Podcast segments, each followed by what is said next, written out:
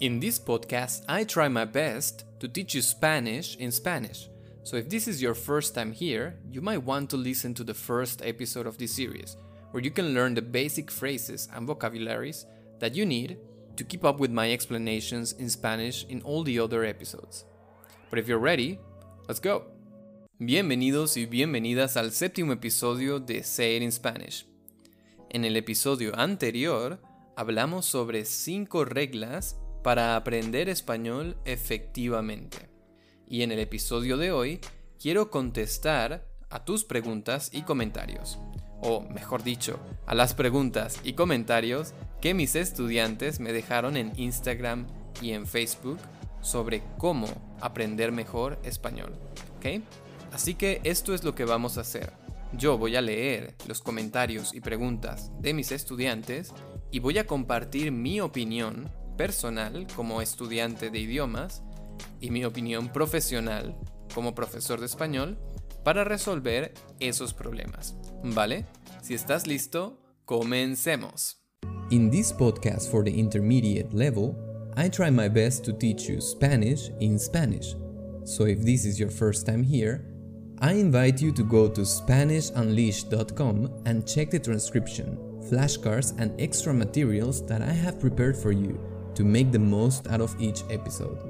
Also, if you're a beginner, you can check our mini podcast, Say It in Basic Spanish, with episodes that are between 3 and 5 minutes long and use the grammar and topics from the A1 or sometimes the A2 level. And it's streaming on every platform.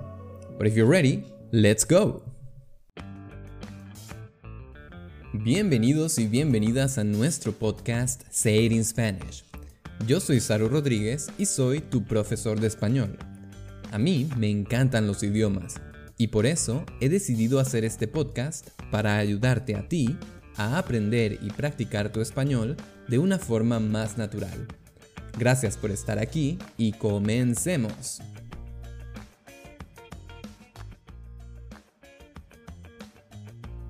Vale chicos, comenzamos entonces con el episodio de hoy. Y como les dije, voy a leer primero los comentarios, algunos de ellos en español, algunos de ellos en inglés, y vamos a intentar aprender vocabulario con estos comentarios, mientras que al mismo tiempo te doy algunos consejos para mejorar tu proceso de aprendizaje del español, ¿sí? Para optimizar el proceso, hacer que algo sea más rápido, que algo sea más fácil y que requiera menos energía es optimizar. Es un verbo regular. El primer comentario es de un chico que se llama Andy Dimaranam, que no estoy seguro cómo se pronuncia el nombre, pero Andy dice, As a Spanish learner, I find myself struggling with verb conjugations. Los verbos en español tienen demasiadas conjugaciones. Recuerda que demasiado es una palabra que convierte algo positivo en algo negativo y es una palabra que convierte algo negativo en algo extremadamente negativo. Por ejemplo, es una palabra similar al too much en inglés. Por ejemplo, algo es grande, neutral, o algo es demasiado grande. Es tan grande que no es bueno, es algo negativo. O por ejemplo, algo feo, es ugly, o demasiado feo, es just horrible. But be careful If you use this word with something positive, it turns into something negative. For example, por ejemplo, cuando decimos él es una buena persona, es algo positivo. Pero cuando decimos que él es demasiado bueno o esa persona es demasiado buena, it means he's so nice that he's basically an idiot. Probably it's not good for him or for her anymore. People are taking advantage of him. So this positive thing in excess turns into something negative. Alright, back to the comment. Los verbos en español tienen muchas conjugaciones. Sí, es verdad. Nosotros, los nativos, cuando somos niños, también tenemos problemas para conjugar, especialmente los verbos irregulares. ¿sí? Tenemos problemas para recordar y a veces cometemos errores. Inclusive, a veces los adultos utilizan mal algunas conjugaciones o algunos tiempos verbales. Esto no es algo raro en los países hispanos, ¿eh? Pero hay una solución. Y la solución es muy sencilla y seguramente es muy diferente de lo que tú estás haciendo. Porque la solución no es estudiar gramática. La solución no es hacer tablas con verbos y tampoco es hacer ejercicios de conjugación. Lo que tú necesitas hacer para aprender conjugación son dos cosas. Primero, necesitas aumentar el tiempo de exposición al idioma. Es decir, necesitas escuchar más tiempo, necesitas leer más tiempo y especialmente necesitas hablar más tiempo. Nosotros aprendemos por patrones. Y entre más veces tú ves esos patrones, más fácil es recordarlos y usarlos sin pensar. Y esto es muy importante, ¿ok? En una conversación normal no tienes tiempo para pensar en gramática. Tienes que hablar de forma intuitiva. Por eso, número uno, aumenta tu tiempo de exposición. Y número dos, practica las conjugaciones que necesitas primero. Por ejemplo, en los niveles principiantes, no tienes que aprender todo en la primera lección. Aprende a conjugar en primera persona y habla mucho sobre ti. De esa forma, cuando tengas que hablar sobre ti, la conjugación va a salir sola, sin pensar. Después, cuando en tu clase o con tu profesor necesites hablar de otra persona, de describir a otra persona, aprende esa conjugación. Pero aprende por partes. El problema de los estudiantes es que intentan aprender demasiada información al mismo tiempo especialmente demasiada información gramatical. Pero es muy fácil. Por ejemplo, tú puedes aprender a hablar en primera persona, usando el yo, en presente, en futuro y en pasado en una semana. No necesitas aprender toda la gramática del pasado, pero esas tres cosas puedes aprenderlas así, súper rápido. Y poco a poco vas agregando más conjugaciones cuando las necesites. Okay? So this is my first advice for you. Do not study conjugations the traditional way. It's not to work for you because you're learning a lot of different grammar rules, or a lot of different forms all at the same time and you don't need them. So you better learn what you need to solve an exercise. Learn the first person singular in four tenses that you use regularly. A simple present, the simple past tense, and probably a future form and then try to use those as much as you can, talking about yourself, obviously, in different situations. And then, when you need it, when you need to talk about someone else, a third person, or a plural, then you can go through those and see how it works. But learn it when you need it so that you can use it and it becomes automatic. And of course, the first thing that I mentioned, you need to increase your exposure time, ¿ok? Vale. El comentario número 2 es de Dani Joneka. Y Dani dice, The most effective way for me is when I use the words frequently. However, there are some that are not really common. Hence, I rarely use them and I have a hard time remembering their conjugations. Esto es algo muy importante cuando aprendes un idioma, especialmente cuando aprendes usando el método comunicativo, cuando aprendes para comunicar y no para traducir, no para escribir. Tú necesitas aprender el vocabulario que es importante, que es esencial para ti primero. Por ejemplo, yo soy profesor de español y a mí me gustan los idiomas. Por eso yo necesito vocabulario para poder hablar sobre otros idiomas, poder describir el idioma. Pero si tú eres un médico, seguramente en tu día a día, en tu vida diaria, Tú necesitas palabras relacionadas con medicina. Si tú eres un diseñador, tú necesitas palabras más específicas para el diseño, más colores, em, materiales, etcétera, etcétera. Pero yo, como profesor, nunca hablo de colores, por lo menos no con mucho detalle, y yo como profesor nunca hablo de materiales de diseño. Así que cuando yo encuentro estas palabras en otro idioma, por ejemplo, estoy leyendo en italiano o en alemán, yo busco estas palabras, entiendo qué significan, pero ya, eso es todo. no hago un esfuerzo grande por recordar o usar estas palabras, porque para mí no son importantes. Y si tú utilizas mucho tiempo aprendiendo palabras que no necesitas, en tu cerebro estás ocupando espacio que sí necesitas para otras palabras importantes. You know what I mean? If you waste your time and your energy trying to remember words that you don't need on your daily life, you're just filling your brain with stuff you don't need and taking space that could be occupied with words that you actually need in your daily life.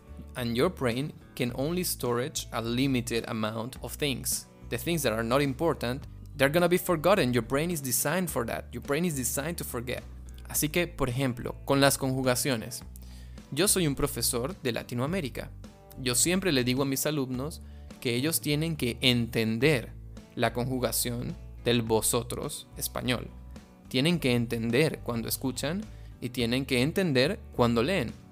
Pero la verdad es que conmigo nunca van a escuchar el vosotros.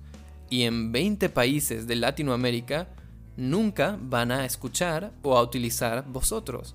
Así que para esos estudiantes que quieren viajar en Latinoamérica, o para esos estudiantes que prefieren aprender un español más latino, o que tienen familia latinoamericana, la conjugación de vosotros no es muy importante. ¿Ok? Es importante entenderla, pero no tienes que gastar mucho tiempo y energía en eso porque la verdad, en la vida diaria, en Latinoamérica, difícilmente vas a escuchar vosotros. Lo mismo me sucede con la cocina. Yo cocino, pero no soy un chef, no soy un experto, no es mi hobby. Y por eso, en español, en mi lengua materna, cuando tú me haces una pregunta muy específica sobre un material, sobre un ingrediente, sobre un utensilio, un utensilio es un objeto que utilizas para cocinar, a veces yo no sé, yo no sé cuál es el nombre de este vegetal, o yo no sé cuál es el nombre de este utensilio, o yo no conozco el verbo para esa técnica de cocina. Y no pasa nada. Sigo siendo un nativo y sigo hablando español fluidamente. Cuando necesite esa palabra, aprenderé esa palabra. Pero por ahora no la necesito y no me preocupa. Así que tú tampoco te preocupes, ¿ok? Thank you for listening to Say It in Spanish. If you like this episode so far, don't forget to hit the like button and share this episode with your friends. Also, remember that you can find the full transcription of the episode as well as the flashcards and extra materials in our website SpanishUnleashed.com. Or you can visit olazaru.com for information about our group and private lessons. Thank you for your support and let's continue with the episode. Vamos. Vale. El comentario número 3 es de David Muhammad y me dice, Listening comprehension is my biggest impediment. Any tips? Sí. Sí, David. El problema no es que el español es difícil. El problema no es que el español es rápido. El problema es que tú escuchas muy poco. Y por eso tú escuchas muy lento. ¿Ok? Spanish is not as fast as you say. Your ears are too slow. But that is because you listen too little. Normalmente, cuando aprendemos un idioma, aprendemos con un método más tradicional. Y eso significa que pasamos mucho tiempo aprendiendo vocabulario, aprendiendo gramática, leyendo, traduciendo, pero pasamos muy poco tiempo escuchando. Si tú quieres ser bueno escuchando, tienes que pensar una cosa. Durante toda tu vida, 90% de tu idioma entró por tus oídos. 90% of the language that you speak, your native language, during your whole life, it might be 10 years, might be 20, might be 50, it came in through your ears. Así que si tú quieres aprender un idioma y hablarlo bien y entenderlo bien, tienes que pasar por lo menos, mínimo, 60% de tu tiempo escuchando. No importa si no entiendes todo, no importa. Tu cerebro escucha e intenta entender. A veces no entendemos cada palabra, Pero no importa. Los nativos no entendemos todas las palabras. Por ejemplo, cuando yo hablo con una persona de Chile o de Cuba, a veces entiendo 70%, 80%. Pero esas palabras que no entiendo no son importantes para entender el mensaje. Y yo puedo entender el mensaje porque he practicado mucho tiempo escuchar. So if you really want to be good at this, my friend, the only thing you can do is to listen more. 60% of your time you should be listening. That's why that's why working with podcasts is great because you can listen and read the transcription and then you get used to many things. You get used to the rhythm, you get used to the intonation and the melody, and you learn how to figure out the meaning on the spot without knowing every single word and without translating. Because when you're listening, you have no time to translate, and when you start translating, it happens what it happens, right? You get stuck in a word, and when you finally figure it out, the conversation already moved 10 kilometers ahead. Así que entonces, amigo mío, tienes que escuchar más. ¿Y cómo puedes hacerlo? Bueno, puedes ver series de Netflix, puedes ver películas, puedes escuchar música, puedes escuchar un podcast, puedes usar los audios de tu libro, puedes utilizar vídeos de YouTube. Cualquier cosa, no importa, cualquier cosa que te exponga al español escuchando va a ayudarte con este problema. And by the way, something that I do to train my listening speed when I'm, for example, learning Chinese, Japanese, or when I'm practicing Italian or Portuguese, and I feel the thing is too fast for me, is this.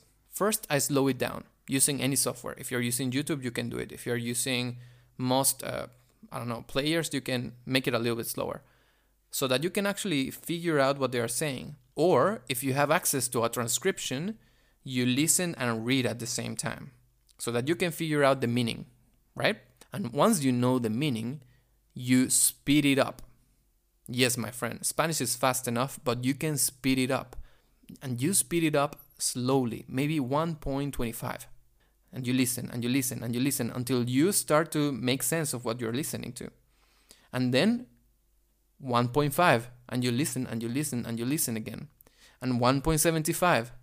And finally 2, if you can make it all the way there. If you spend 10 minutes a day doing this, I promise you, no matter how fast people speak, they will never speak in reality as fast as your video or your audio at 175. And you will feel amazing because speed is not gonna be a problem. Actually, when you go back to the normal speed, they're gonna sound like they are in slow motion.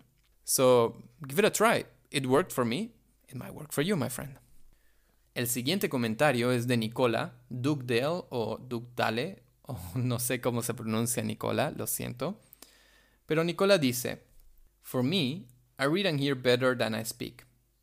I'm somewhere between beginner and intermediate, and I can listen and read Spanish okay, but the confidence to speak terrifies me. Ok, Nicola, hay dos cosas que tienes que saber. La número uno es que la única forma de mejorar conversación es hablando. So there's no way around it. You will never, ever, ever, ever get good at conversation by doing anything else than speaking. Okay? Cuando tienes miedo de hablar, lo más importante es encontrar un compañero adecuado para hablar. Puede ser un profesor, puede ser un estudiante de intercambio, puede ser un compañero, un amigo, un familiar. No pasa nada, es igual. Y yo creo que la mayoría de las personas tienen mucho miedo, especialmente cuando hablan con un nativo. A mí me pasó. Yo podía hablar japonés en clases con mis compañeros de japonés y no pasaba nada. Estaba bien. Podía comunicarme. Cometía errores, claro, pero podía. No tenía ese miedo. Pero en el momento en el que yo necesitaba hablar con un nativo de Japón, yo me quedaba petrificado. Quedarse petrificado significa quedarse paralizado, como una piedra. No te puedes mover. Y es verdad, hablar con nativos es difícil, pero si escuchaste bien mi consejo, Nicola, yo te dije que tienes que hablar más. Nunca dije que tienes que hablar con un nativo. De hecho, en tu situación, quizás es mejor hablar con una persona que no es nativa, para que puedas construir confianza en tu español. Puedes hablar con otros compañeros de clase, con otros estudiantes de español que conoces por internet, o con cualquier persona. Pero lo importante es que aumentes tu tiempo de hablar. And you gotta get into the mindset that the time that you're gonna spend with this person, native or not, better not if you are too terrified, um, is not learning time. Yes, you heard me well. It's not learning time. You're not, you're not gonna go there to learn. Therefore, you don't need someone who speaks perfect Spanish. Because the other person doesn't really matter as long as you can hold a conversation with them. This is practice time. And the only person that matters is you. So that you can develop the skill of engaging in a conversation and linking words, linking phrases, reacting to people with mistakes, and maybe with the wrong gender here and there, and maybe with a wrong conjugation. It doesn't matter. Because what it matters is that you are sending a message across and it's coming back. That is conversation. Once you have that confidence, fine, you can move on to perfect your grammar and to increase your vocabulary. And then you can engage with a native and learn new stuff. But in the beginning, my friend, practice is the master. Habla español. No importa con quién, no importa cómo, cuándo, dónde, pero habla español. Y ojo, hablar no es escribir. Hablar no es chatear por WhatsApp. Hablar es hablar, ¿eh? Busca una persona de tu nivel, o si te atreves y no tienes mucho miedo, busca un nativo o un profesor y practica, practica conversación, ¿ok? Y si no eres principiante y tu nivel es intermedio, te invito a que te unas a mi grupo de Facebook, donde practicamos regularmente conversación con vídeos. Y de vez en cuando, normalmente una vez por semana, nos reunimos para practicar conversación. El grupo de Facebook se llama Spanish Conversation Practice slash Olazaru. Y somos un grupo pequeño, pero muy chévere, así que vente, te esperamos. El siguiente comentario es de Joneka Marie y Joneka dice, Knowing where to start. Yes, my friend, I know. Yo sé, queremos reinventar la rueda y queremos todo gratis. Queremos aprender con YouTube, queremos aprender con podcast, queremos aprender con blogs. Y está muy bien aprender con Duolingo. No hay problema si tú quieres aprender por cinco años, pero todavía no hablar español. Yes, it's alright. There's no problem about that. You can go for it. But you're probably to spend the next five years trying to learn, and you're to be unable to speak and communicate at a proper level. And the reason is simple you're lacking a system that allows you to progress in a methodic way and learn and practice in a meaningful way. Es muy importante tener un input significativo. Esto quiere decir que es muy importante aprender cosas adecuadas para nuestro nivel en el momento adecuado. It is not logical for you to open a YouTube video and learn vocabulary about the kitchen if you still don't know how to introduce yourself. It is not logical to try to learn the past tense in Spanish or in any language if you still don't know how to use the present. And it is not logical for you to start learning verbs before you figure out genders and articles and use phrases that don't use conjugations, that use infinitives. So there is a natural progression for learning languages. And we have studied that. We have figured it out. And based on that, we created books and we created courses and we created methods, right? So there are two things you can do. Pretty simple. First, get a book. You don't want to spend a lot of money on courses and teachers? Alright, it's fine. But you have to get something that tells you what is what you should be learning at each part of your progress. Get a textbook that you like, and then you can use that textbook. Get a textbook that you like, and then you can use it as a guide to see what to learn first, at least when it comes to grammar and phrase patterns. Yeah? Compra un libro que te guste y úsalo como guía de aprendizaje. ¿sí? Úsalo como un mapa para aprender. En el libro te dice, en la unidad número uno tienes que aprender a presentarte. ¿sí? A hablar sobre ti. Tienes que aprender los saludos y despedidas. Cualquier libro moderno y bueno te dice cuáles son los objetivos de cada lección y cuál es el siguiente paso. And of course, you can always add more. You can always, I don't know, go and complement that with YouTube videos and um, Duolingo or any free resources. But the fact is that free resources are great, but they are unorganized and asystematic. And when you don't have a system, you don't have a route. You're just walking circles and you don't even know where you're aiming. Y yo creo que lo más importante es que cuando pasas mucho tiempo aprendiendo un idioma y no tienes resultados, empieza la frustración. Y la frustración es el peor enemigo del aprendizaje. Así que es mejor que inviertas en un profesor que organice el proceso de aprendizaje para ti o en un libro que te sirva de mapa para aprender efectivamente y avanzar rápido, mejorar rápido, sentir ese progreso, que pasar cinco años aprendiendo gratis en YouTube o en Duolingo y no ser capaz de comunicarte. Porque esa frustración probablemente va a hacer que abandones en el camino. Ok, y el último comentario es de Ruta Marija o Marilla, no estoy seguro. Ella dice, how to figure out if a verb is regular or irregular when you see that word for the first time in your life. You can't. that's, that's just the way it is, uh, Ruta. You can't. Actually, uh, kids tend to conjugate everything in a regular way. So they will not say, yo tengo 10 años. They will say, tengo Tengo 5 años. Tengo 10 años. Because the irregular conjugation is not obvious to us. That's why it's irregular.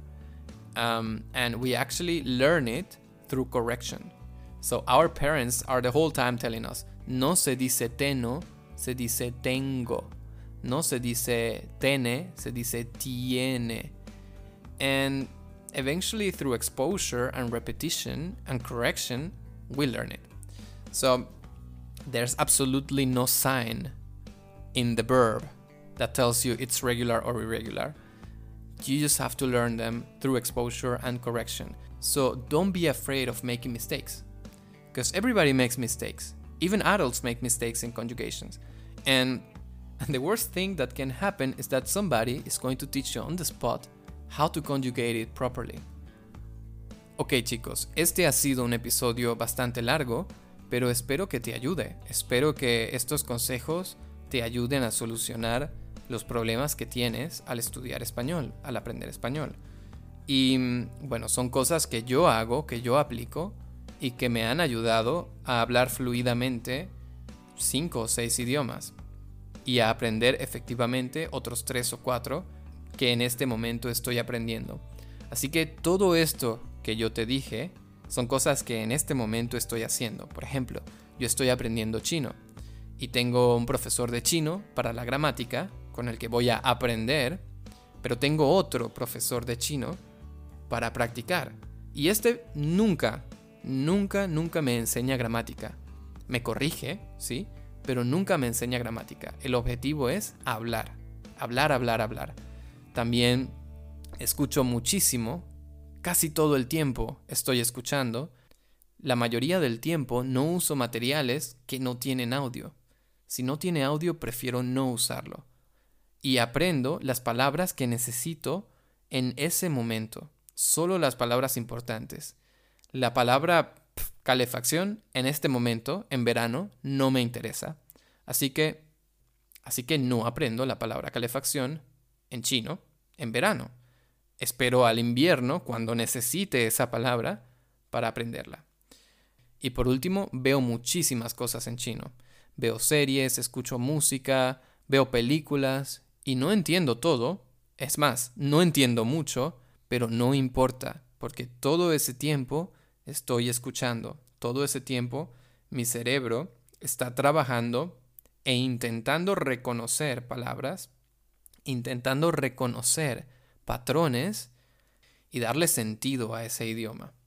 Y en ese proceso mejora mi capacidad de escuchar. Así que espero que este episodio te haya gustado. Hemos hablado muchísimo español y muchísimo inglés también. Y pues nada chicos, nos vemos en el próximo episodio. Chao. Alright guys, that's it for today. Remember to visit SpanishUnleashed.com to have access to the transcription and the flashcards of this episode. If you like this podcast, you can support me by hitting the like button, or if you want to financially support my work, I would really appreciate any donation that you can make on PayPal through the link on the description. Or if you prefer, you can join the members area of SpanishUnleashed.com and enjoy all the premium materials that I have prepared for you. Also, you can check our courses, lessons, and learning materials at holasaru.com. Una vez más, gracias por estar aquí y nos vemos en el próximo.